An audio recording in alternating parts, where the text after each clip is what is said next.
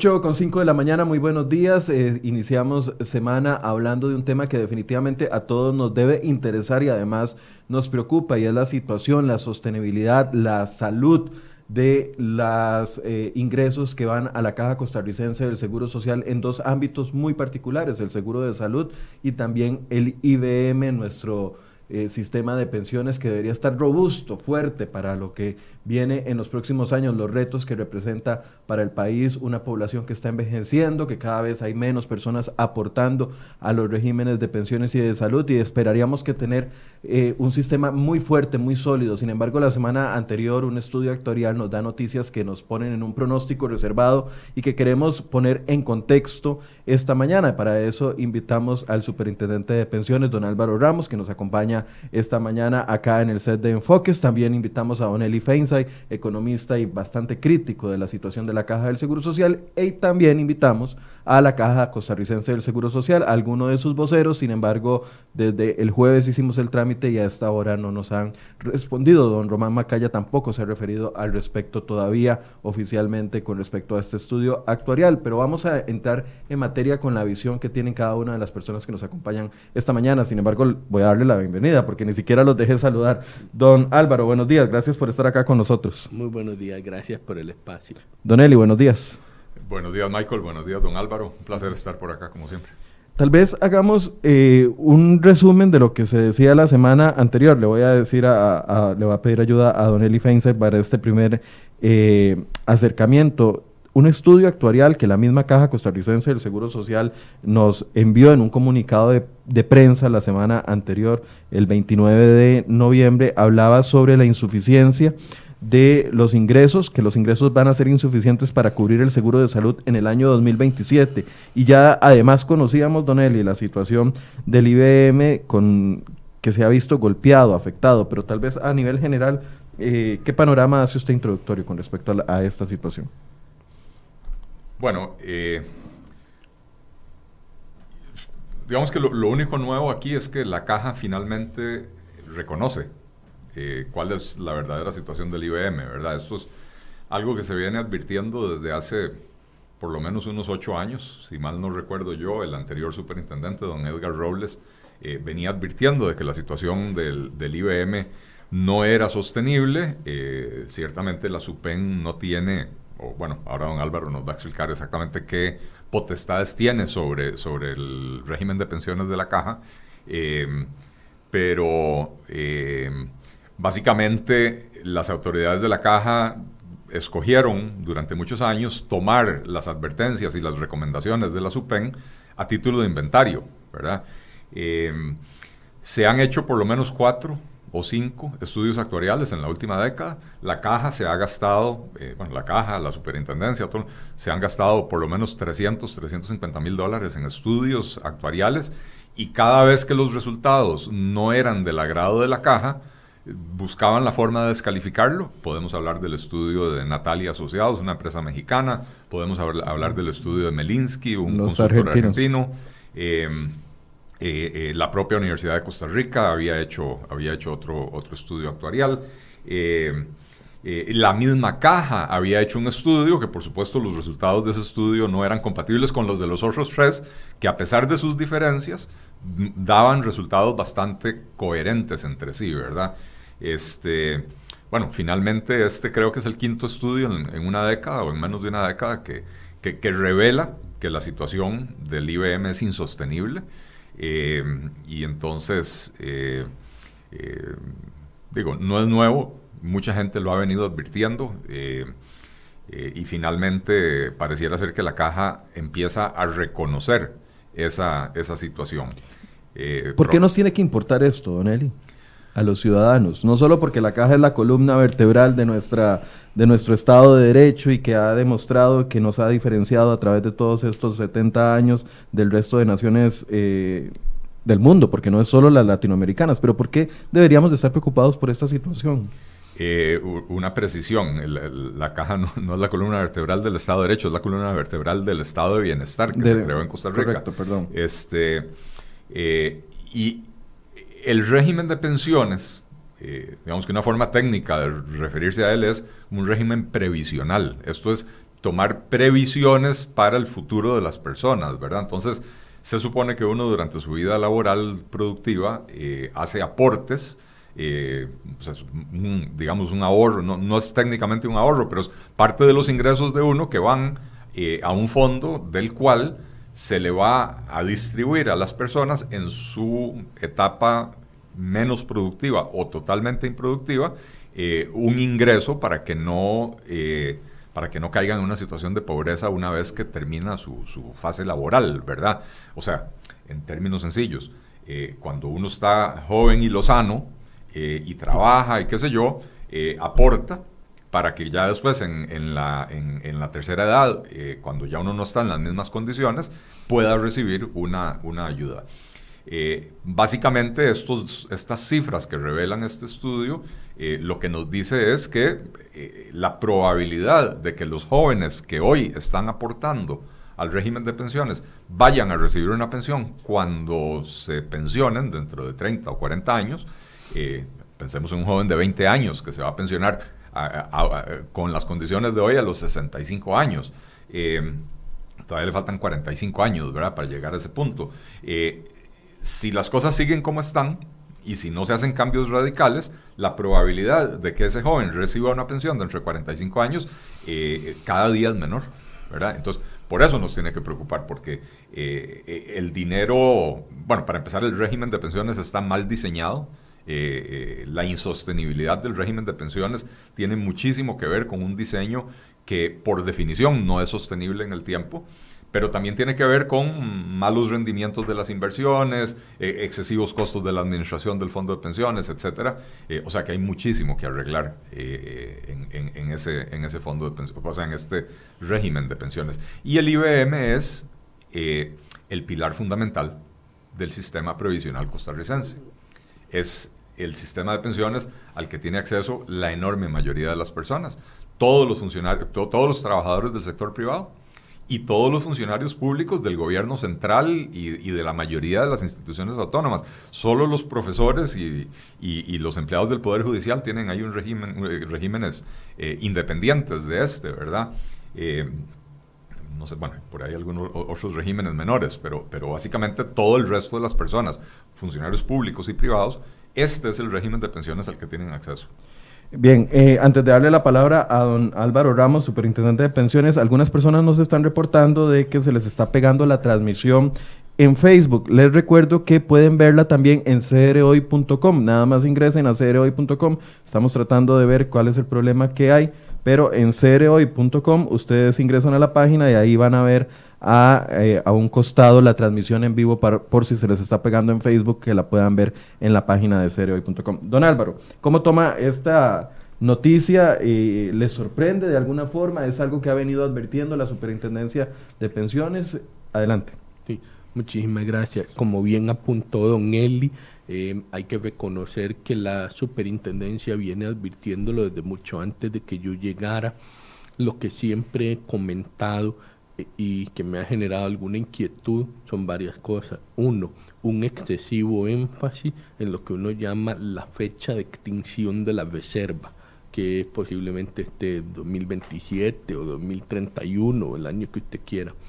Porque es que me inquieta ese énfasis en la fecha de extinción de reserva, porque hay que pensar en cómo está diseñado el régimen del IVM. El régimen del IVM tiene dos fuentes de ingresos, no una la principal fuente de ingresos son los salarios corrientes, que a su vez van pagando las pensiones corrientes, puesto que es un sistema de reparto, pero no es un sistema de reparto puro en Costa Rica, sino que tiene un componente de reserva. La reserva es esta famosa reserva que se extingue en alguna fecha en el futuro si no cambiamos las cosas, genera intereses entonces, se supone que esta reserva, su capital y los intereses solo se deberían tocar en situaciones de crisis económica. En la práctica no ha estado ocurriendo así, sino que se toca con bastante regularidad. Actualmente se tocó incluso para pagar aguinaldos.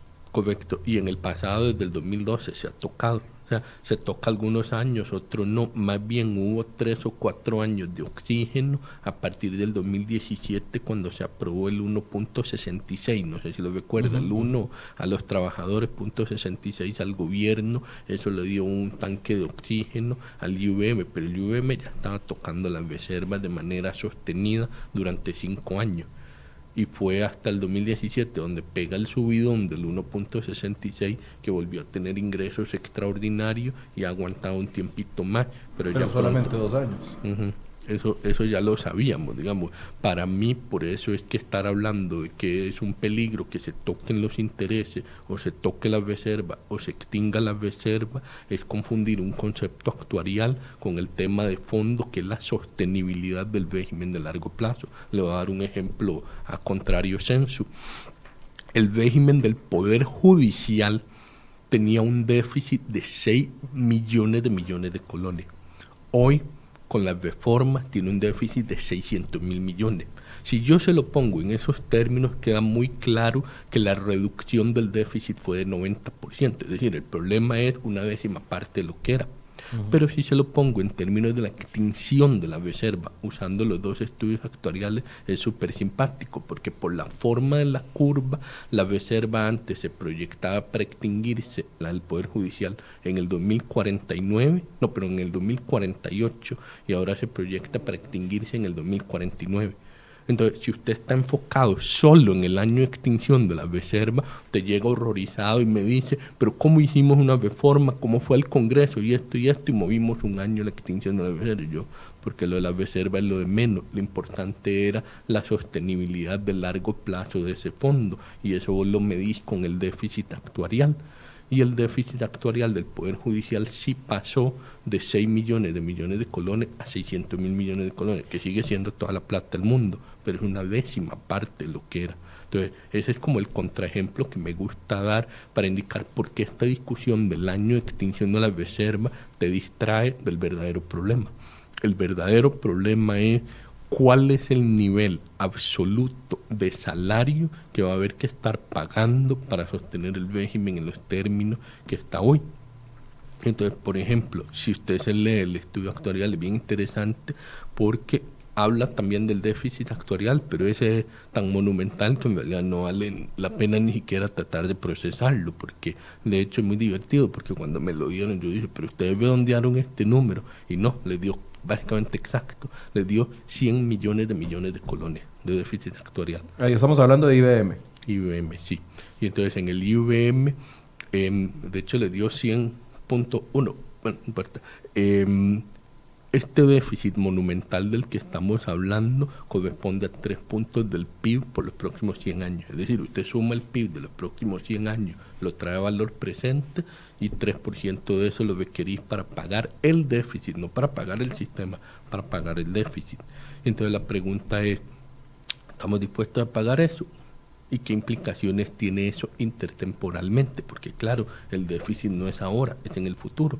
Si usted lee el estudio de la Universidad de Costa Rica, que efectivamente, como bien apuntaron ahora, fue descalificado en su momento en la mesa de diálogo eh, a contra del criterio de todos los técnicos que estábamos ahí, pero bueno, fue una decisión política descalificarlo. los técnicos que lo descalificaron fueron de la OIT, entonces digamos ellos se agarraron de, esa posición de algunos técnicos de, de la OIT. Eh, en ese estudio de la Universidad de Costa Rica quedaba muy claro que el equilibrio de largo plazo generaba déficit de hasta 8 puntos o 9 puntos del PIB en el largo plazo, es decir, anualmente, así como ahora no los tiene, pero en el futuro 9. Entonces, donde lo sumas a través del tiempo te da 3. Pero lo más interesante es esto. A mí me gusta siempre hablar de una relación de 3 a 1. Por ejemplo, el caso chileno, que en algún momento don él y yo tuvimos oportunidad de comentarlo, yo siempre he dicho que el gran error no fue privatizar el sistema de pensiones chileno. De hecho, lo podían haber privatizado, como podríamos privatizar el de Costa Rica. El gran error de los chilenos fue mentirle a la población de cuánto tenés que ahorrar para que te sirven los números.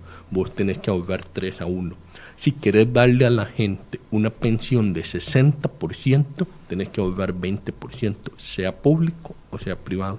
Si querés una pensión del 30%, pues ahorras 10%. Los chilenos ahorraron 10%. Usted ve la pensión promedio en Chile hoy y es 30%. Usted me va a decir, es que los operadores privados invirtieron mal. No, invirtieron bien. Si vos lo revisas, han tenido buenos resultados. El problema no es que sea privado, el problema es que le vendieron a los chilenos que el sistema privado, mercado libre, capitalista, bla, bla, bla, bla, era mágico. No, no, no es mágico. Genera buenos retornos, estimula la ahorro nacional, estimula el emprendimiento, etcétera, etcétera, pero no es mágico. Y este es el gran error. Igual que la caja costarricense tampoco es mágica. ¿Cuál fue el error histórico en la caja? Olvidémonos de salud. O sea, salud son estos 100 pesos. Si nos concentramos en pensiones, apenas hemos ahorrado 7,5% históricamente hasta el año 2009 7,5 por 3, relación 3 a 1, te da 25%. La pensión promedio de nuestra gente, para que fuera consistente con lo que aportó, debería haber sido 25%. Lo típico fue 60%. Por eso es que les cuesta tanto que el sistema aguante en el largo plazo. Pero es entonces un, un, un asunto de construcción de, o de diseño, lo que hablábamos al principio, de diseño del, del régimen. Correcto, y entonces a eso va el estudio actuarial estos números muy simples que le estoy dando coinciden casi perfecto con el estudio actual porque va qué interesante. Hoy estamos en 10.16, en 10.16, vamos a pasar a 66 en 20 días.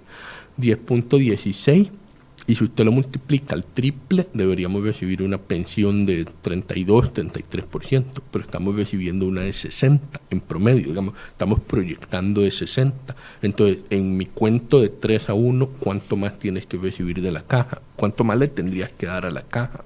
Más o menos otros 10 puntos, ¿cierto? Porque si hoy estamos dando 10 y deberíamos recibir 30, pero estamos recibiendo 60, nos faltan 10. Bueno, el actuario concluye que mañana mismo tendríamos que aportar 24% para que nos sirven los números. Entonces eso coincide con esta lógica al 3 a 1. Dado que estamos prometiendo beneficios de 60 y tanto por ciento, hay que guardar un 20 y tanto por ciento de nuestro salario. Entonces aquí esto siempre ha sido así, no es una historia de mal manejo en el sentido de, por ejemplo, como uno se imaginaría eh, un EBAI mal manejado, una cosa así, no, esto no es un mal manejo operativo del sistema de pensiones, es un mal manejo del diseño pero a la hora de ver el diseño, yo lo viví en carne propia, en la discusión de la mesa de diálogo, todo se va al plano político. En la mesa de diálogo el gerente de pensiones de la caja, este servidor, la Universidad de Costa Rica, todos estábamos de acuerdo en las reformas técnicas. Fue en la discusión política que todo se pegó. Un acercamiento sobre esto que nos dice, porque cae como un vaso de agua, como un vaso de agua fría lo que nos dice don Álvaro.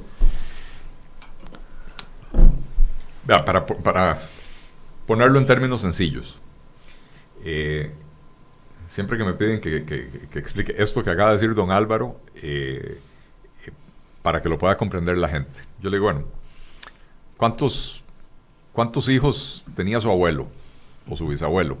Y usualmente la respuesta es 8, 10, 12, ¿verdad?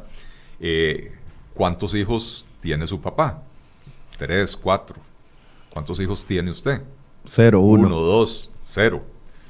¿Cuántos hijos espero yo? O sea, ¿cuántos en promedio? ¿Qué dice la, la, la, tendencia demográfica? Yo tengo dos hijas. ¿Cuántos nietos voy a tener? Uno, en promedio. ¿Verdad? Este, más o menos. Entonces, si, si digamos, el, el, abuelo tenía 12 hijos y cada uno de esos hijos tenía en promedio cuatro hijos a la vez, el abuelo tenía 48 nietos. Si no había sistema de pensiones, los nietos se reunían y decían, bueno, hay que mantener al abuelito porque ya se puso viejito, ya no puede trabajar. Y entre 48, cada uno saca 2% de su ingreso y le redondearon un 96%, 48 por 2, ¿verdad? Un 96% de, de, de, ingreso, una magnífica pensión, ¿verdad? Ya cuando vamos al, al papá, de uno, ¿verdad? Él tuvo cuatro hijos y en promedio tuvo 10 nietos o 12 nietos, y entonces esos 12 nietos, para poder mantener al abuelo, a su abuelo, ¿verdad? A la siguiente generación, 12. Cada uno saca eh, 4% de su salario y apenas le van a poder dar un 48% al abuelo, ¿verdad? Entonces tendrían que dar un 8% para poder darle el mismo 96% que le habían dado al bisabuelo. Aportar más, dar más. Aportar más. Y eso es lo que viene pasando en, el, en, el, en, Costa Rica y en la, en la, mayor parte del mundo. Hay una tendencia demográfica que cada vez las personas tienen menos hijos, ¿verdad? Entonces, 1970, a pesar de que no estaba universalizado el IBM, en 1970 había 32 trabajadores activos por cada pensionado. Ya para 1980 había 20 trabajadores activos por cada pensionado. Hoy debe andar entre 5 y 6. 6. 6 trabajadores activos por pensionado. Y se proyecta que de aquí a 15 o 20 años va a haber 3 o menos, ¿verdad? Entonces, si usted solo tiene 3 trabajadores activos por cada pensionado, en un régimen que es básicamente de reparto, porque la, la reserva se va a agotar.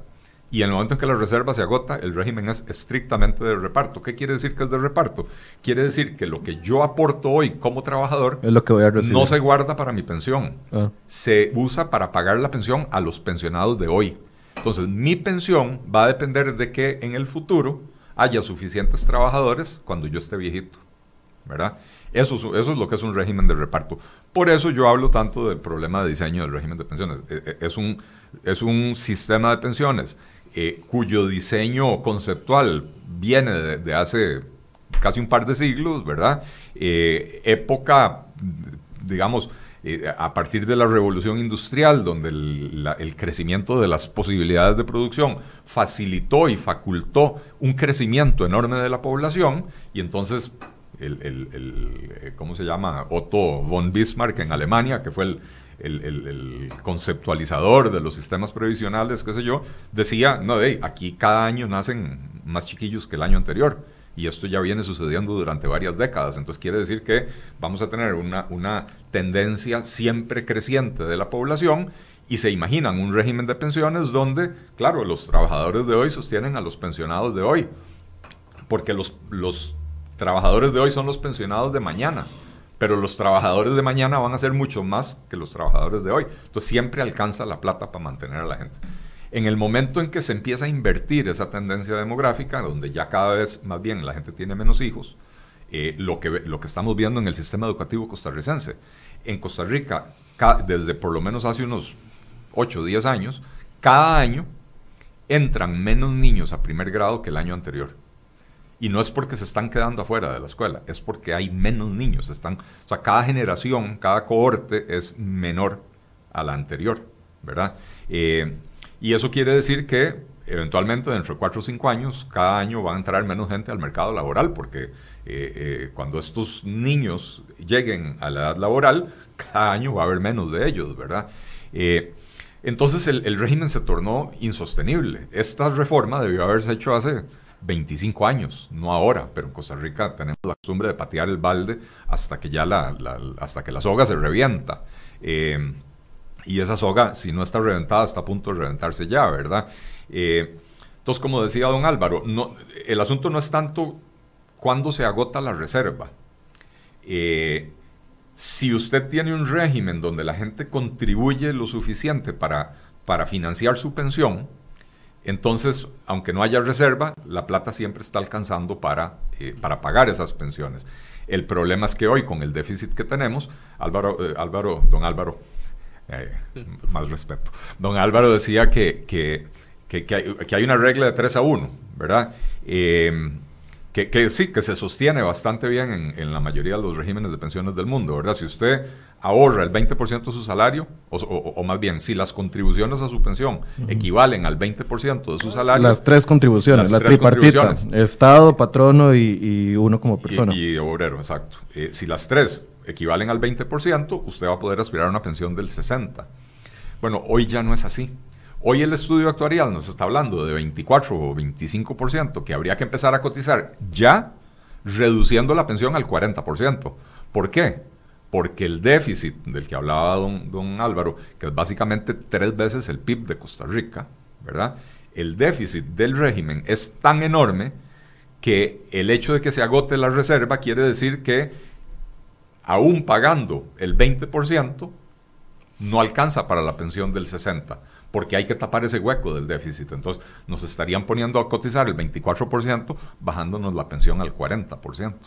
Que ahí es donde se me está adelantando Don Eli en la pregunta que yo tenía. ¿Qué seguridad tenemos de que las aportaciones que estamos haciendo los actuales trabajadores se van a retribuir al final de nuestra vida laboral? Sí, creo que la respuesta de este estudio y del de la UCB, si pretendemos seguir con los beneficios actuales, ninguna seguridad, digamos. Si quieres, se lo pongo así en el panorama más negro posible. Usted viene sin piedad hoy, don Álvaro. Porque, no, porque es que así es, como funciona. O sea, si no vamos a hacer ningún ajuste, que sería una cosa irracional, pero es como es, pues entonces no, usted no va a recibir pensión, yo no la voy a recibir, don Eli, con costos, ¿verdad? Y entonces aquí la pregunta es, bueno, ¿cuáles son los ajustes que queremos hacer? Y ahí es donde yo sí tengo que plantarme y decir, perdón, pero ya se acabó ese jueguito de, de buchaquita. De hacer ajustes tímidos. Ya eso ya se acabó, digamos, no podemos seguir en esas porque, por ejemplo, hoy le pedimos, no sé, a Lice que contribuya con 15% de sus utilidades. Entonces ya la gente se lava las manos y dice, yo no tengo que hacer ningún ajuste porque el ICE me va a pagar mi pensión. Claro, eso es la misma gente que después da media vuelta y se queja de lo cara que está la electricidad, porque le estamos pidiendo una empresa de electricidad que esté pagando las pensiones. Hay, hay un problema conceptual ahí, pero peor todavía, y entonces si el ICE no tiene utilidades, ¿qué? Pero entonces aquí hay como y de hecho a mí siempre me ha parecido súper curioso porque yo hubiera creído que entidades como el ICE deberían operar al costo. Entonces nunca he entendido el concepto político de, bueno, las voy a poner a operar al costo, pero además las utilidades van a resolverme un montón de problemas sociales. Pero digamos que es una discusión más amplia en general, pero puntualmente creo que ya y digamos, yo me disculpo porque es como contradecir directamente al señor presidente cuando el señor presidente salió y dijo algo como, es que necesitamos soluciones más creativas. Qué pena, señor presidente, con 100 billones de colones no hay soluciones creativas. Digamos, no podemos solucionar esto de tres veces el PIB de déficit con soluciones creativas. Si fuera muchísimo más pequeño, tal vez. Pero a ese tamaño lo único que te queda son soluciones paramétricas cuál es una ventaja, entre comillas, de ahora sí, hablemos de la extinción de la reserva. El tiempo que te da la reserva es que puedes hacer los ajustes un poquito gradualmente para que no duelan tanto, pero al final alguien tiene que pagar ese déficit que se permitió que se acumulara durante este tiempo que de hecho no son los 100 billones, los 100 billones son el déficit, es el, es el déficit futuro si mantenemos los beneficios actuales y los ingresos actuales. Sin embargo, para atrás sí tenemos ya acumulado un déficit de más o menos una vez el PIB. Es decir, de los famosos 100 billones, como un 30% es ya devengado. Tenemos toda la gente que ya se pensionó, está muy próxima a pensionarse, ya acumuló como un PIB entero que vamos a tener que pagar. Entonces, ahí yo lo que siempre he dicho es, bueno, y un poco usando el ejemplo que hacía Don Eli, ok, nosotros los nietos de esta gente podemos tomar una decisión de cómo repartirlo en el tiempo. Entonces, por ejemplo, tenemos décadas pagando casi dos puntos del PIB en pensiones de lujo. a mí no me enoja tanto seguir pagando los mismos dos puntos del PIB por los próximos 50 años mientras resolvemos este déficit que se acumuló y cerrar ese déficit, pero entonces que aquí en el futuro todos nos estemos pagando, porque yo tengo una hija de menos de tres años y me rehuso a hacer una carga para ella. Yo quiero ya que nuestra generación se comprometa a ir resolviendo este problema. No lo vamos a poder resolver todo, pero por lo menos dejarle una situación mucho más manejable a mi hija. Pero la pregunta es, ¿es viable, digamos, que empecemos a aportar, pasar de esos 10% que se, que se está aportando, 10.66 me decía usted, a 24% con la con la situación país, con la situación de las empresas, con, con todo ese, ese panorama económico que estamos viviendo. No, señor, vea, nosotros tenemos el VOP. El VOP es 4.25%. Si por mí fuera, yo lo aumentaría, pero creo que no hay el espacio político en este momento. Más bien hay proyectos en la Asamblea orientados a desmantelar el VOP, para ponerlo en crudo. Entonces, claramente ir ahí a hablar y que lo queremos hacer más grande no tiene mucho futuro, por lo menos que yo vea en este momento, tal vez en una asamblea futura. Entonces, pero agarro el 4 que ya existe. Acuérdense la historia que les decía, 3 a 1. Ese 4, cuando lo dejemos madurar los próximos 20 años, llegará a darnos alrededor de un 14, casi 15% en promedio a todos nosotros eso nos ayuda mucho a que los beneficios de la caja, que hoy son 60%, puedan contraerse a más o menos entre 45 y 50. ¿Por qué es esto importante? Porque por la misma regla de 3 a 1, cuando usted lo hace para atrás, si usted reduce de 60, digamos, 40 y tantos, 47, 48, entonces usted podría tener la caja con 16%, no con 24%. 16% en mi criterio ya está tiro de piedra. ¿Por qué? Porque ya está pactado desde la mesa de diálogo del 2005 que vamos a llegar a 12.16. Entonces, de 12.16 a 15 o a 16 ya no es tanto, es mucha plata, pero socialmente ya hemos podido ir incrementando desde 7,5 hasta 12.16.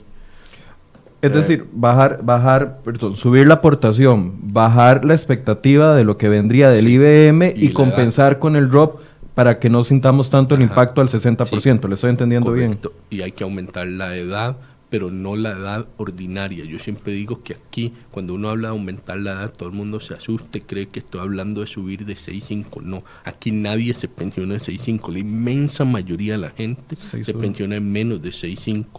Entonces yo lo que siempre he dicho es, vea, si usted se quiere pensionar antes, perfecto, pero por el amor de Dios, pague el costo actuarial de eso. En este momento no lo están pagando. Por eso es que tanta gente se va más joven, porque es esencialmente un almuerzo gratis, pero un almuerzo gratis entre comillas porque lo están trasladando. Lo pagan los que siguen. Exactamente. Y entonces, bueno, no sé si... Una medicina amarga, la que, la que pareciera que viene. Bueno, eh, por supuesto que es una medicina amarga porque no hay ninguna solución eh, fácil y no hay ninguna solución barata. Eh, para mí es un error mantener el, el régimen del IBM solo con cambios paramétricos, como decía don Álvaro. Eh, Paramétricos, explíquenos. Eso. eh, básicamente, o sea, simplificando enormemente, básicamente hay tres parámetros de los cuales depende la pensión. Uno es cuánto se cotiza, eh, el otro es cuánto tiempo se cotiza, o sea, a qué edad se pensiona usted. Y el otro es cuánto va a recibir de la pensión, ¿verdad? Eh, como, de- como bien decía don Álvaro, el, el- el gran pecado del régimen chileno no fue la privatización ni el esquema que, que adoptaron. Al contrario, ese, ese sistema chileno funciona muy eficientemente y obtiene rendimientos en las inversiones casi el doble de lo que obtiene la Caja Costarricense del Seguro Social. Lo que pasa es que en Chile el, el- el aporte es únicamente obrero, no hay aporte tripartito. Y el aporte es más o menos 10% del salario. Entonces, como decía don Álvaro, 10% del salario le da para una pensión del 30%. Y cuando la gente se hace la expectativa, o le hicieron la expectativa, de que iba a tener una pensión digna, eh, la gente no lo entiende. La gente no entiende cómo puede ser que me están dando 30% o 35% de mi salario eh, eh, si me dijeron que, iba a ser una pensión digna. Bueno, pues es que sin cacao no hay chocolate. Si usted solo aportó el 10%, y hoy aquí no estoy culpando al trabajador chileno. Así diseñaron el régimen chileno. Si el régimen chileno lo hubieran diseñado con 20% de aporte, la gente estaría recibiendo 60 o 70% del salario, porque es uno de los regímenes más efi- eficientes del mundo, eh, pero con muy poquito dinero, muy poquito dinero en términos del, del porcentaje. Eh, en el, en el régimen costarricense, como, como esta tendencia demográfica viene muy fuerte y, y, o sea, y cada vez se va deteriorando más para, para efectos del, del sistema de pensiones, si hoy subimos las cotizaciones al 24%, eh, dentro de 15 o 20 años va a haber que volverlas a ajustar. Ya sea las co- O sea, hablábamos de los parámetros.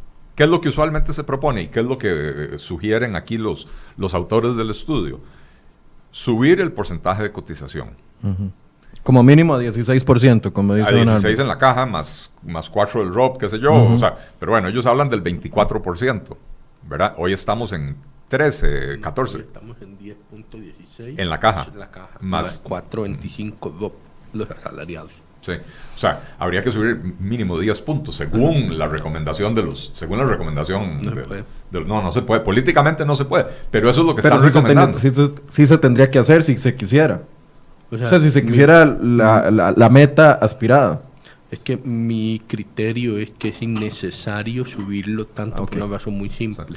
Porque como existe el VOP, el VOP ya te va a dar 15%. Entonces, porque vamos a mantener el beneficio actual del IVM de 60% y además otro 15%. Y creo que todos felices de tener 75-80% de salario para la pensión, pero ¿al que, ¿a qué costo? al costo de que vamos a estar aportando 24 solo al IVM más otro 4%, no es inmanejable. ok, perdón. Sí, sí. Eh, o sea, nuevamente dentro de la regla del 3 a 1 si usted aporta 5 en el ROP y 15 en el IBM, tiene 20%. Entonces va a tener una pensión aproximada del 60%. Eso, eso es lo que, lo que nos está diciendo don Álvaro. Eh, eh, eh, el tema es que, a ver, con la enormidad del déficit, ¿verdad? y con esta tendencia demográfica tan complicada, no nos olvidemos, si no, si no hacemos el ajuste completo que sugieren aquí, del 24% más aumentar la edad de pensión, eh, más disminuir el beneficio, que eso es lo que recomiendan, ¿verdad? Y además, eh, recomiendan eso y además, como decía don Álvaro, medidas creativas, me encantó la... la, ¿De qué dicen ellos? De agarremos la ruta 27 y, y, que los viajes vayan al sistema de pensiones. Y señor, ¿y cómo, ¿y cómo pagamos la Ruta 27? En un país con enormes problemas de infraestructura. O sea, ahí se nota el sesgo ideológico del autor, ¿verdad? Donde Garre dice, no, no, deshagámonos de la concesión de la Ruta 27, como que si la Ruta 27 se fuera a mantener sola, cuando venga el primer derrumbe y esos peajes se estén usando para, para fortalecer el régimen de pensiones, fortalecemos el régimen de pensiones sacrificando la, la, la Ruta 27, ¿verdad? Este, entonces Sí, las soluciones creativas hay que tenerles mucho cuidado. Eh, pero yo, o sea, yo lo que digo es, el ajuste completo se requiere para cerrar el déficit actuarial, para hacer que el régimen de pensiones sea sostenible, en buena medida, ¿no?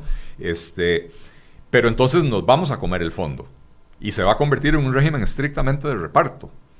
Y entonces nos vamos a convertir en un régimen estrictamente de reparto donde cada generación es más pequeña que la anterior.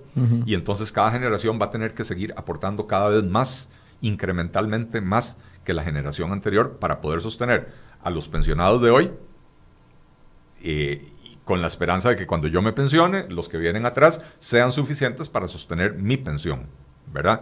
Eh, y, y entonces, si no se cambia el diseño fundamental del IBM, este problema lo vamos a tener cada 15 o 20 años dependiendo de la magnitud del ajuste, también puede ser dentro de 8 o 10 años. Es que usted, usted me, me, bajó todas las, las, esperanzas cuando me dice, bueno, tomamos la decisión ahora, comenzamos a aportar más, los trabajadores tomamos la decisión consciente de que es por nuestro futuro, mantenemos fortalecido el ROP, llegamos a un 20%, pero en 20 años todavía yo no me he pensionado. No. Y, probablemente tenga que sufrir también el próximo ajuste. Es correcto, es correcto. Por eso, por eso digo yo, mantener el mantener el, diseño actual del régimen eh, no, no, es una solución de largo plazo, es una pateada de bola un poquito más larga. Un poquito más larga. Eso básicamente es agarrar un portero con una pata muy fuerte para que saque hasta el, hasta el área contraria, ¿verdad? Eh, eso es, en vez de que saque a media cancha, que llegue la bola hasta el área contraria. Eh, pero, pero eventualmente hay, que volver a rearmar el equipo porque el otro equipo agarró la bola y me empieza a atacar, ¿verdad? Eh, entonces, eh, para mí ahí está el, problema fundamental. Eh, decíamos en comparación con el régimen chileno, en el régimen chileno el problema fue que la gente solo cotiza el 10%. pero en el régimen chileno, cuando se adoptó el régimen de pensiones, se reconoció el déficit que tenía el régimen, que era de aproximadamente 100%, 100 del PIB, más o menos, eh, y entonces hay un compromiso del Estado chileno de que todos los años le inyecta un porcentaje, no recuerdo si es alrededor de un 2%, no recuerdo los datos exactos, no sé, don Álvaro, si usted los tiene, pero el Estado chileno todos los años de su recaudación le, le inyecta al sistema de pensiones 2%, 1,5%, 3%, no, no recuerdo el porcentaje exacto, para hacerle frente a ese déficit que ya estaba asumido. Eso, ese es el 100% del que don Álvaro hablaba, de los que ya están pensionados y que tenemos el compromiso de pagarles. Eh, los que no estaban pensionados pasan al nuevo régimen y el nuevo régimen ya es de cuentas individuales donde mi pensión depende de lo que yo aporte. ¿verdad? Ya no depende de que haya suficientes trabajadores para mantenerme, sino que yo a lo largo de mi vida laboral voy aportando en esa cuenta individual el, el, administrador del fondo de pensiones maneja esos recursos, los invierte para generar un rendimiento y entonces con ese dinero aportado en mi cuenta, más el rendimiento de las inversiones, cuando yo me pensiono, ahí está la plata de la que va a salir mi pensión, ¿verdad? Eh, pero entonces hubo un compromiso, digamos, un contrato social, un compromiso social donde el Estado iba a hacerle frente a esa deuda.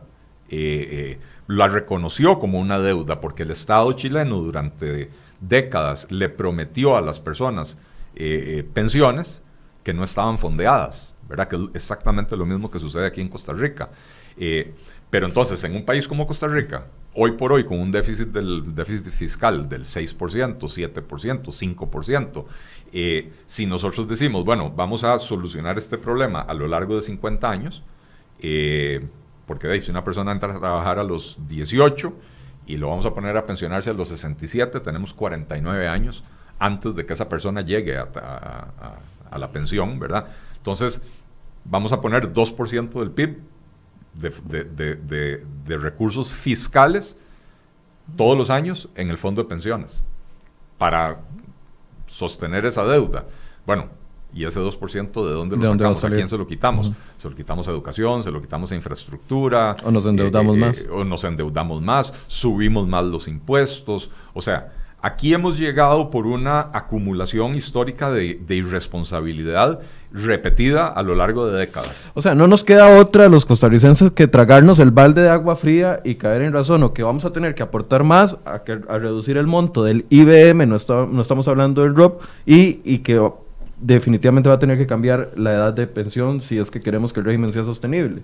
Sí, eh, tal vez el como bien apunta don Eli, en algún momento podría ser conveniente hablar de un rediseño del sistema yo por lo que le he tenido cierta cautela a hablar de rediseño del sistema, y hay muchas maneras de rediseñarlo. Uno sería movernos a cuentas nacionales, eh, otro sería movernos a cuentas individuales, o sea, hay bastantes formas de, de rediseñar el sistema que te solucionan un montón de problemitas técnicos. Le voy a comentar uno muy puntual.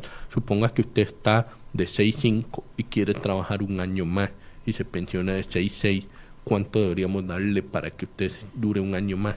Le damos 7% más, le damos 5% más, le damos 3% más, como lo diseñamos. Esa parte ha costado mucho diseñarla en el sistema actual de cuotas, postergaciones, adelantos, como que no, los números no terminan de ser atractivos.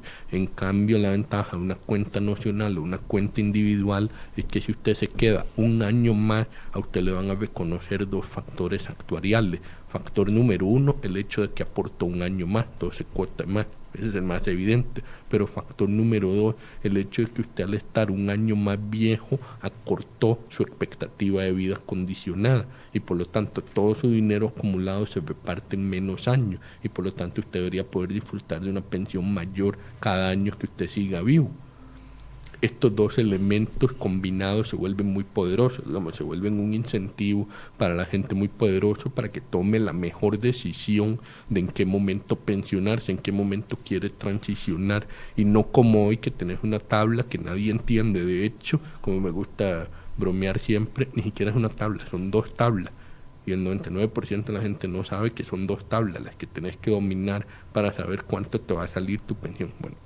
entonces bajo esa lógica Em, yo simpatizo con la idea de un rediseño. ¿Cuál exactamente? No sé. El único problema que tengo es que la gente no asocie la merma que van a sufrir en su pensión y el aumento que van a sufrir en sus aportes con el rediseño. Es decir, no va a ser culpa de las cuentas individuales, no va a ser culpa de las cuentas nacionales o lo que sea que hagamos. Es culpa de que hay una realidad demográfica, hay una realidad de déficit acumulado que tenemos que atender de una u otra manera. O sea, incluso con un rediseño tendríamos que ajustar nuestras, nuestras expectativas. Exactamente, eso es a lo que quiero ir, digamos. El rediseño, como bien dice Don Eli, puede ser para tener temas de eficiencia, puede ser para tener temas de que quede más vinculado el aporte a, a lo que eventualmente vas a recibir, pero no lo podemos ver como una forma de evitar algún grado de ajuste en lo que finalmente vas a recibir o lo que finalmente tenés que aportar o aún más o la edad a la que finalmente te vas a tener que pensionar. Hay una... Perdón, termina la idea. Eh, no, y, y finalmente, em, bueno, no importa, continúa. No, es que tenemos muchísimos comentarios. Hoy están las redes muy, muy vivas y voy a ir leyendo algunos para que Ustedes eh, vean por dónde anda la gente. Pablo Rivera dice, aunque suene feo, pagar las cuotas de la Caja Costarricense del Seguro Social para las empresas medias o pequeñas es una carga que poco a poco mata a las empresas. La cuota debería de bajar para ese tipo de empresas. Bueno, es que todo el mundo jala para, su propio saco, ¿verdad? Dice Gloriana Sánchez, ¿qué posibilidad existe de eliminar todos esos cargos al salario para financiar burocracias como la del BNI más? Eh, bueno, es una opinión de, ella. Había una pregunta que estoy tratando de, ubicar que la hizo, vamos a ver, Orfilia Delgado dice, Michael, por favor pregúntele al superintendente la posibilidad de migrar a la capitalización individual, si eso tiene alguna posibilidad para nosotros, los que estamos cotizando. Sí, ah, bueno, tal vez entonces, para responder a las dos preguntas. Uno, de mi criterio, todas las cargas a la planilla que no sean seguridad social se deberían mandar para otro lado. No sé si la palabra sería eliminar, pero cuando mínimo mandarlos a Hacienda. Yo siento que los empresarios y los trabajadores nada tienen que estar haciendo pagando el IMAS, el INA y mucho menos el Banco Popular, todo eso. Si el Estado lo quiere pagar, que lo discutan en la Asamblea y en el presupuesto de la Asamblea. Esos automatismos no son sanos. Eso por un lado. Dos, eh, por el lado de, bueno, y eso bajaría la carga de las pequeñas y medianas empresas.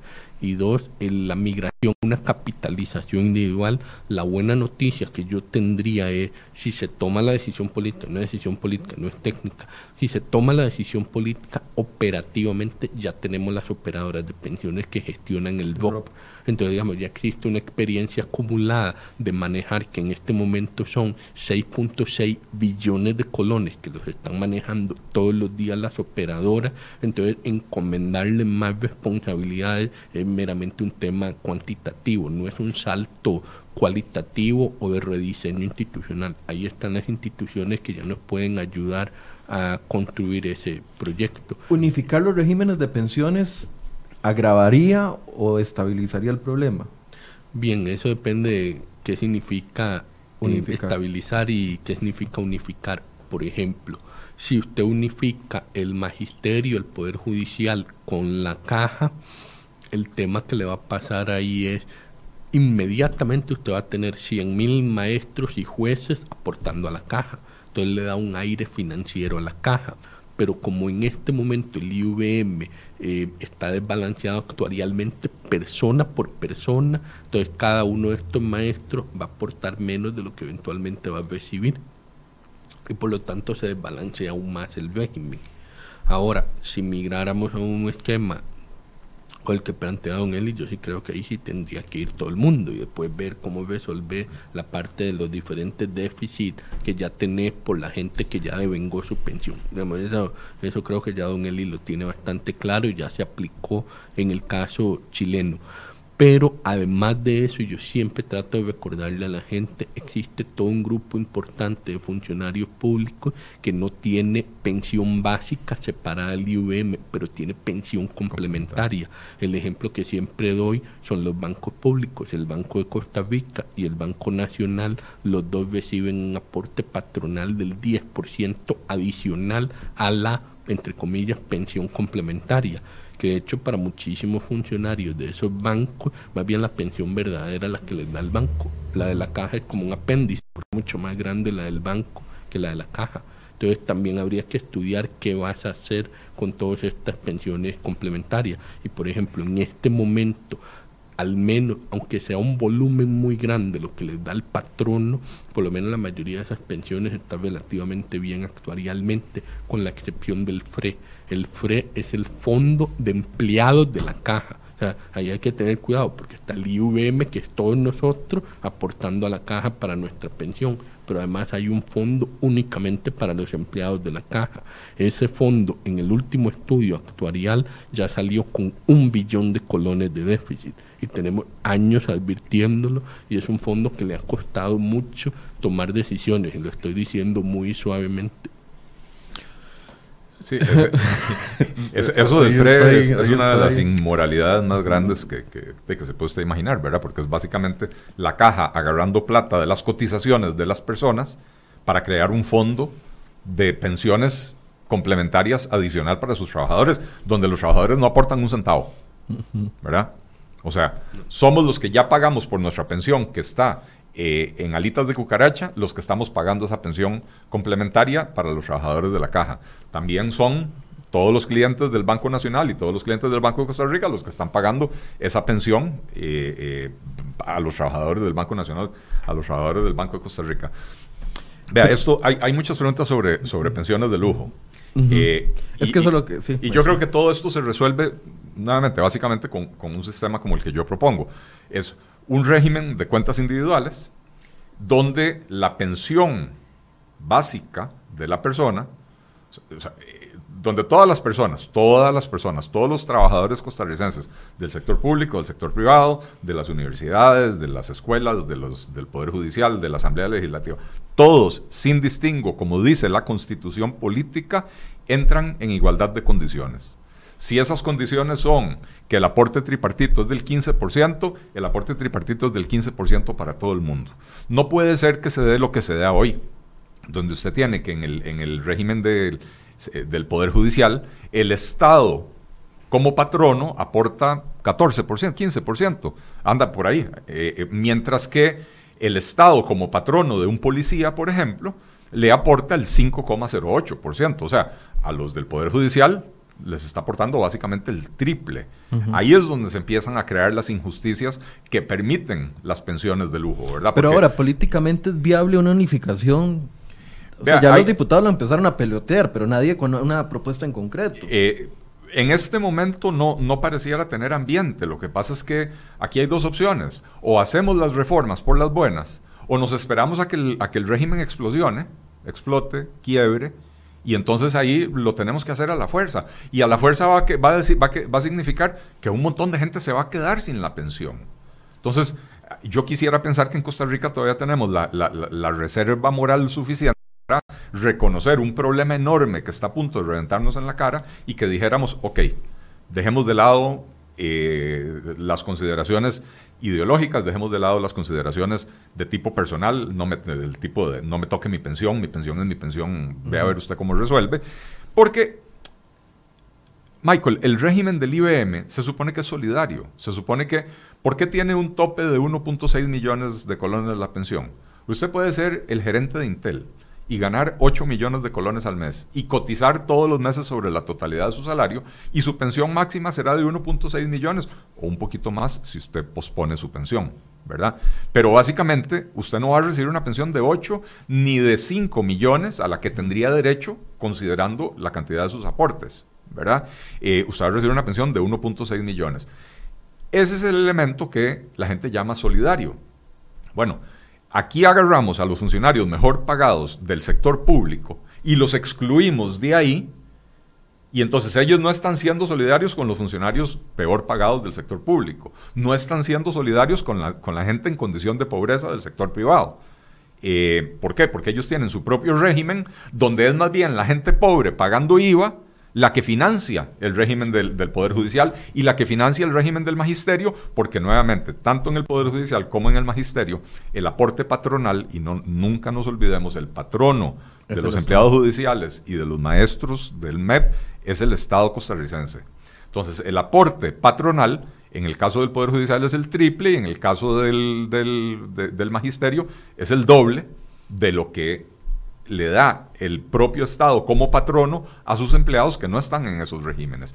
Ahí es donde están las injusticias. Entonces, si usted quiere resolver todos los problemas de un solo tiro, elimine los regímenes de pensiones de lujo. Si en un régimen de cuentas individuales el Poder Judicial quiere tener su propia administradora de pensiones y los funcionarios del Poder Judicial quieren estar ahí en las mismas condiciones que todo el mundo el Estado le aporta lo mismo y el, y el patrono le aporta lo mismo. Y si usted quiere aportar más porque su salario le da para más. Exactamente. Si usted quiere una pensión más, para eso están eh, eh, las pensiones complementarias. Y en las pensiones complementarias, haga usted lo que quiera. Usted quiere aportar 25% de su salario para garantizarse una superpensión, maravilloso.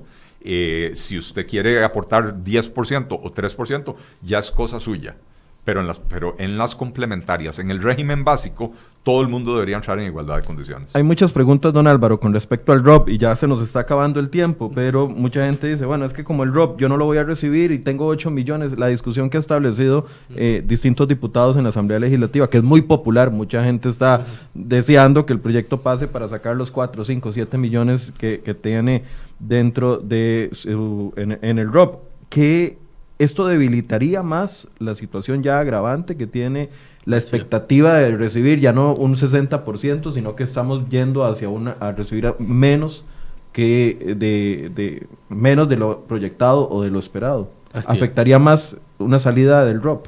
Correcto. De hecho, más bien antes de que ocurriera todo esto de retirar el ROP, uno de mis principales proyectos de llamémoslo técnico-político, era más bien expandir el VOP, porque en este momento solo tienen acceso los asalariados. Si usted es un cuenta propista, no puede aportar a su VOP. Entonces eso genera toda una serie de distorsiones. Entonces yo decía, no, hay que abrir el VOP a todo el mundo porque si hemos estado aportando a que el IVM va a tener que reducir los beneficios, entonces tenemos que fortalecer el VOP. En su momento se habló de que los voluntarios, pero es que al final si te, los voluntarios deberían ser ya que usted tiene una decisión propia de querer hacer un voluntario. Pero por ejemplo, en mi caso, a mí se me vence pronto mi nombramiento como superintendente y yo pasaré posiblemente al sector privado y entonces en esa pasada al sector privado, si me vuelvo un contra, cuenta propista, ahí tengo mi acumulado el VOP y ya no puedo aportar a él. ¿Y qué pasó con ese dinero? No, seguirá ahí acumulando solo lo que ya tengo, pero yo no puedo seguir aportando. Entonces ya quedo yo en una situación de que tengo que fragmentar mis ahorros en múltiples fondos, cosas que posiblemente yo no desee, hasta por un tema de las comisiones y todo eso que me van a cobrar. Pero bueno, digamos que esa es una discusión un poco diferente. En lo que me quiero centrar es toda esta discusión que estamos teniendo, la sostenibilidad está muy vinculada a esta, llamémosla, alteración que hay alrededor del VOP. ¿Por qué? Porque claro, la gente está viendo su ahorro, digamos, de 20 millones de colones en el VOP y dice, pero ¿por qué me está dando 100 mil miserables pesos al mes si ahí tengo 20 millones que están generando toda la plata del mundo? Pues no, porque justamente por la enorme expectativa de vida promedio que tenemos los costarricenses y concretamente una mujer de 65 años en Costa Rica espera vivir 23 años más hasta los 88 años. Y vean que esta es una cifra diferente a la expectativa de vida al nacer. O sea, mi hija cuando nació tenía una expectativa de vida de más o menos 82 años al nacer, pero conforme va viviendo y va sobreviviendo los años, su expectativa de vida se va alargando. Bueno, entonces bajo esa lógica de que una mujer va a vivir 23 años más, si usted se lo multiplica por 12, estamos hablando de casi 280 meses en promedio. Y sin embargo, si usted, y si usted quiere recibir una pensión de 100 mil pesos por 280 meses, entonces así solo de entrada ya vas por 28 millones de colones. Sin embargo, con 20 millones alcanza. ¿Por qué? Porque esos 20 millones, como se los vamos cuidando y se los damos de a poquito, el capital sigue generando intereses cada año, por lo menos por un tiempo. Y con eso, con 20 millones, alcanza para pagarte los 28 en expectativa y aún así, si sobrevivís mucho tu expectativa de vida, es decir, si en vez de vivir 88 años vivís 98, sí vamos a tener que irte dando cada vez menos pensión complementaria. Eso lo podemos hacer con la cuenta individual, que ese es uno de los problemas que tenemos ahora con la cuenta individual pegada a la básica hay que estudiar qué hacemos si todo pasa a cuenta individual, si vamos a instaurar algún régimen de ventas vitalicias permanentes. Son toda una serie de discusiones técnicas que habría que tener después.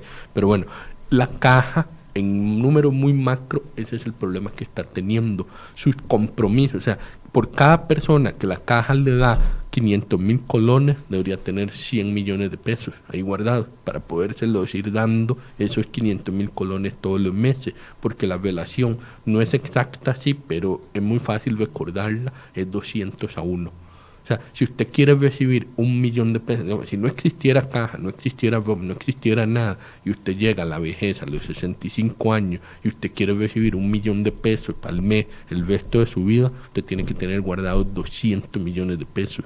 Y eso creo que le sorprende a la gente, que digamos, el efecto multiplicador es enorme, cuando porque claro, vivimos mucho tiempo más en promedio. Obviamente hay gente que desafortunadamente se muere al día siguiente de pensionarse, pero así hay, así hay otro, y es uno de mis ejemplos favoritos por lo famoso que es el caso de la ex primera dama Marita Camacho de Olich, que todavía está viva y tiene 108 años. Hay, un montón de señoras así, no es la única, pero ella es muy interesante porque es una ex primera dama. El, otro día yo veía un, caso de un funcionario judicial que se pensionó a los 50 porque tenían en aquel momento pensión juvenil, ¿verdad? Iba por 98 años de edad. Una persona que se pensionó a los 50, que probablemente, digamos que entró a trabajar a los 18 años, y, si entró a, trabajar a los 18 años, entró como oficinista o como, eh, quién sabe, no, no, entró como juez, ¿verdad? Probablemente mientras tanto estudió y probablemente el Poder Judicial le pagó los estudios o le pagó para que estudie, ¿verdad? Y llegó a tener algún buen puesto. Trabaja de los 20 a los 50, trabajó 30 años y ya llevaba 48 años pensionado. Esto hace un par de años. Yo no sé si esta persona vive o, no, ¿verdad? A esas edades. Pero, ¿cómo va a ser un régimen de pensiones sostenible cuando usted aporta durante 30 años el 10% de su salario o el 15% de su salario y después pretende durante 50 años recibir el 75% de su salario? Simplemente la matemática no da, ¿verdad? Don conclusiones. Eh, conclusiones, eh, creo que... vamos a tener que hacer solo un programa del ROP, porque la cantidad de preguntas es impresionante y prometo hacerlo ojalá esta misma semana para poderles solventar las dudas que nos están enviando. Sí. Eh, la, conclusión yo creo que la dijo don Álvaro casi desde la primera intervención. Se acabó el tiempo de patear el balde. Es el momento de tomar decisiones.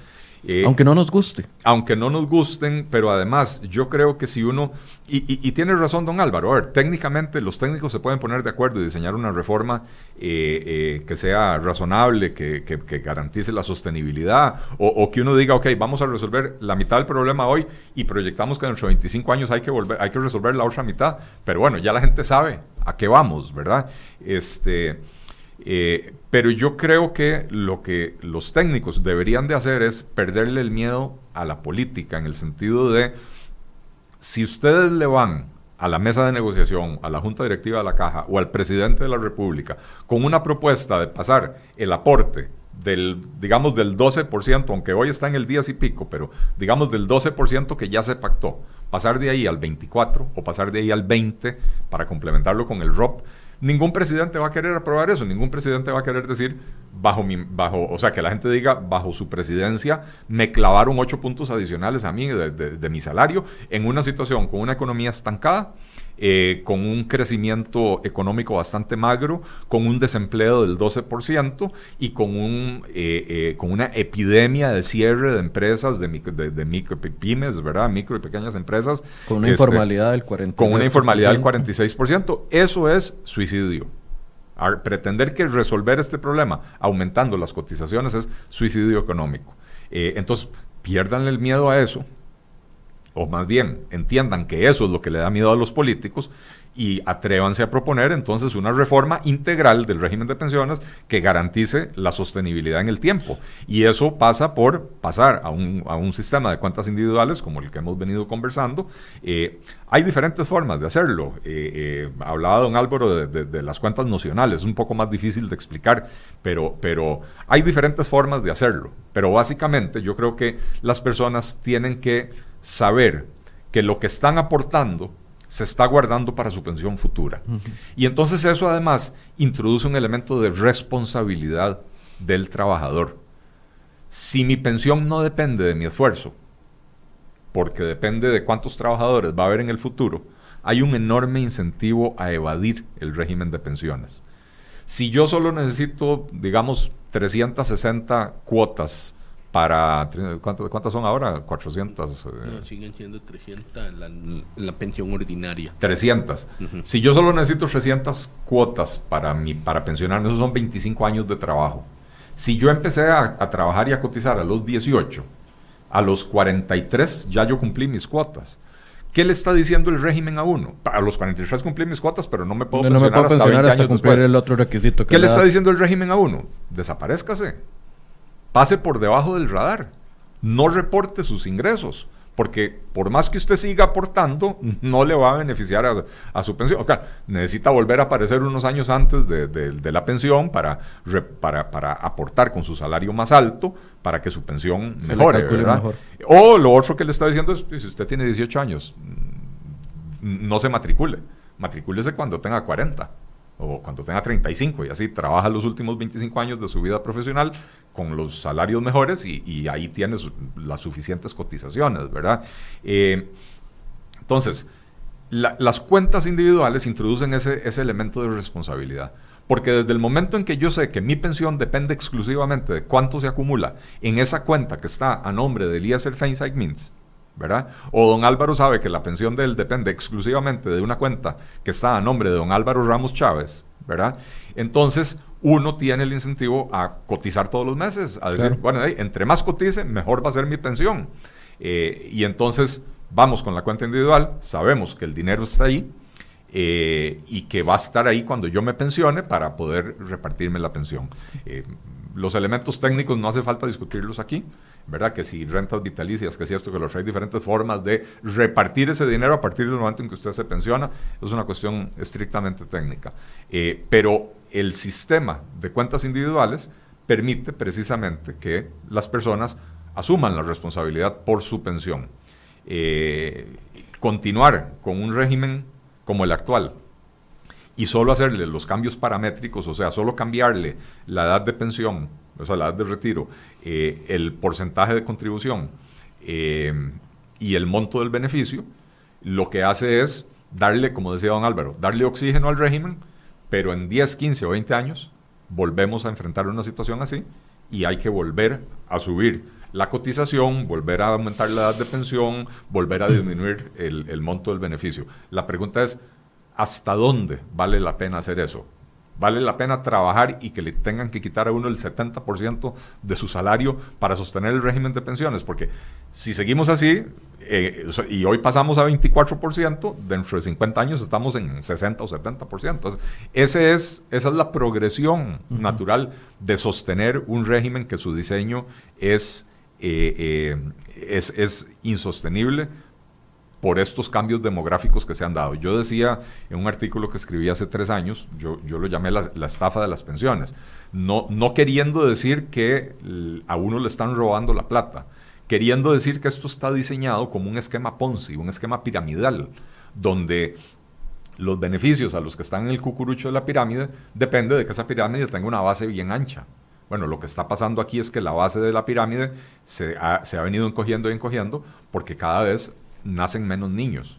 Eh, y no solo eso, con un 46% de informalidad, eh, no solo nacen menos niños, sino que menos niños están aportando, bueno, menos jóvenes están aportando a la seguridad social cuando les llega la edad de empezar a trabajar. Pero siento que políticamente los costarricenses para apoyar cualquier cambio necesitan ver la cancha pareja, necesitan ver de que todos somos iguales ante el Estado, que el Estado está aportando para todos por igual, independientemente si soy un juez, un magistrado, un periodista, un superintendente, un economista, un profesional liberal. O sea, políticamente los costarricenses ocupamos ver ese paso de igualdad para poder estar de acuerdo a, ok, ya todos estamos iguales y este es el paso que hay que dar. ¿Lo queremos dar sí o no?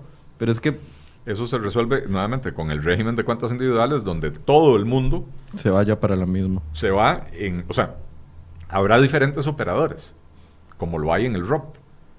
Usted puede escoger el- la, la operadora de pensiones del BCR o del INS o del Banco Popular o de BAC o de, de- de quien quiera.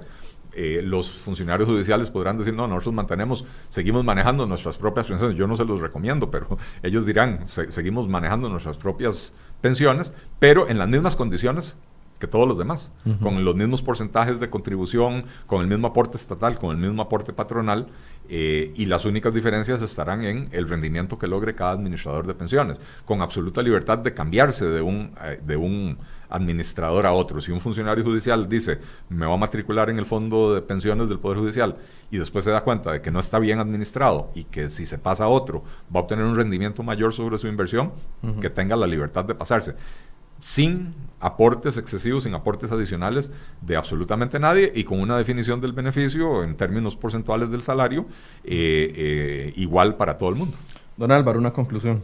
Sí, no, muy rápidamente tal vez comentar que somos un país que ha afortunadamente ha tenido la sabiduría de ir construyendo algunos elementos institucionales que ya nos tienen cada vez más cerca de un régimen de pensiones que puede funcionar.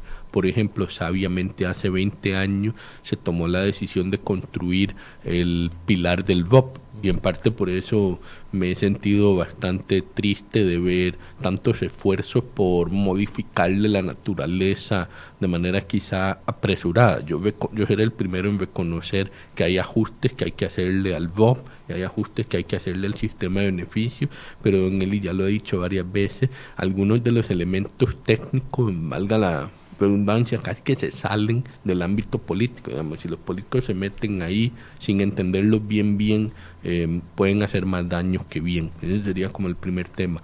El segundo es la historia nuestra nos demuestra que sí vamos haciendo los ajustes, a veces pateando la bola demasiado y esperándonos a que ya estamos en el precipicio, pero tendemos a hacerlo.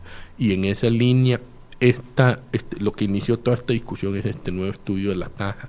Ese estudio me ilusiona mucho porque creo que Don Eli lo dijo al puro principio. Es como, como una vez que la caja dice con claridad meridiana, no me están cerrando las cuentas. Sí, todo el mundo lo ha sabido, digamos, pero no ha habido ese reconocimiento tan explícito de la caja en mucho tiempo lo más cerca que habían estado era al aceptar los resultados de la Universidad de Costa Rica, pero acto seguido la mesa de diálogo lo legitimó, fue delegitimó el estudio de la UCF en mi criterio sin suficiente fundamento técnico, la mesa de diálogo, por supuesto el estudio sí lo tenía. Pero bueno, mi esperanza es que este nuevo estudio de la caja y otras modificaciones internas que están haciendo, esto es un poquito técnico, pero por ejemplo, la caja tiene su propio modelo de proyecciones financieras y actuariales y estaba muy desactualizado y ahora ya lo están renovando, ya, ya salió un cartel, ya lo están, están en el proceso de renovarlo. Entonces son ese tipo de detalles que tal vez no son muy visibles, pero te van generando la arquitectura institucional para tener discusiones más productivas, espero yo, en la siguiente mesa de diálogo. Y sobre todo, espero que no haya en la próxima mesa de diálogo el tipo de interferencias políticas que hubo en la última, que quizá la gente no se acuerda, pero yo lo viví muy de cerca a media mesa de diálogo, que fue una mesa de diálogo de 20 semanas. Eh, el señor presidente de la República despidió a la presidenta ejecutiva básicamente por, por el tema de las pensiones, porque la señora... María del Rocío está hablando. que ella estaba trabajando en eso. Y para mí siempre fue un episodio muy impactante porque creo que todos recordamos al expresidente Solís como alguien que no despedía a nadie bajo ninguna circunstancia, y si lo hizo en esa. Mira, yo creo que esas señales del sector político, todos los técnicos las leemos de la misma manera. Ahora que, que don Eli hablaba de que los técnicos tenemos que perder miedo a decir cuál es la reforma viable. Bueno, y el problema es que a veces cuando alguien llega con una reforma viable lo que hace es cortarle la cabeza. Y yo no vi huelga, yo no vi protestas nacionales, no vi nada. Digamos, el presidente hizo eso y ahí acabó el tema. Bueno, y uno se queda como, bueno, ¿qué señal nos mandó eso a todos? y más clara no podía ser. Mm. Y entonces ahí es donde uno se queda como con este sin sabor bueno, ojalá la próxima vez que los técnicos lleguen con propuestas y incluso si es una como la que dice don Eli, de que no sea la reacción más bien como, bueno, cortémosle la cabeza a todos estos, enterremos un poquito y aquí, aquí no pasó nada. ¿verdad? Y ahí es donde creo que la sociedad civil tiene que jugar un papel muy importante, decir, perdón, ya no aceptamos más las pensiones de lujo, perdonen, ya no aceptamos más diferencias en la manera en que se cotiza, queremos un sistema sostenible, que las pequeñas y medianas empresas aguanten, etcétera, etcétera. que se construya un cúmulo de demandas desde la sociedad civil, y entonces ahí sí, em, podemos plantear una serie de alternativas técnicas que sí existen y que como me gusta insistir, ya estamos mucho más cerca de poderlas cumplir. Lo voy a decir así muy concretamente porque hace 20 años lo único que aportábamos los costarricenses al sistema de pensiones en el tripartito era 7,5%. Si usted hubiera hecho el ajuste en aquel entonces, hubiera sido brutal. Pasaba de 60% a 25%, nadie te lo hubiera aceptado. Hoy, de una u otra manera, los asalariados estamos cotizando 10.16 más el 4.25, ya estamos en 14.41 y con dos puntos más proyectados es decir, 1641. 1641 sí te da para casi 50%, eh, no te da para 60, pero te da para 50. Para mí la discusión política de ajustarnos de donde estamos hoy a 50% es un universo de diferencia a una discusión política de ajustarnos de 60 a 25%. Entonces, sin querer la sociedad ya llegó mucho más cerca de un punto donde podemos tener un espacio de reflexión, pero lo tenemos que tener ya. Bueno, este es el panorama. El panorama está dado. Eh, dicen popularmente los chiquillos, es lo que hay. Esto es lo que hay. hay que asumirlo y hay que buscar las soluciones. Definitivamente a todos nos preocupa nuestro futuro, no solo a los trabajadores, sino también a las personas que ahorita están fuera del sistema de cotización, que presentan un futuro aún más incierto que este que se está dando. Ojalá que ya llegó, que llegue ese momento de la gran discusión. Durante años pues pusimos discusiones que no nos gustaban, el tema fiscal fue uno, en tema de derechos humanos también hemos pospuesto discusiones que no, no nos gustan hacerlas. Bueno, ya nos llegó el momento de pensiones. Vamos a, hacer, a seguir generando más espacios de discusión sobre este tema porque definitivamente es algo que nos preocupa a todos. Muchas gracias a don Álvaro, superintendente de pensiones, y a don Eli que nos acompaña cuando discutimos este tipo de temas. Y gracias a ustedes por su compañía. Los esperamos mañana a las 8 de la mañana y, y les prometo que vamos a hacer un programa solo del ROP en esta semana para poder contestarles la gran cantidad de preguntas que nos enviaron el día de hoy. Muchas gracias por su compañía y muy buenos días. Thank you.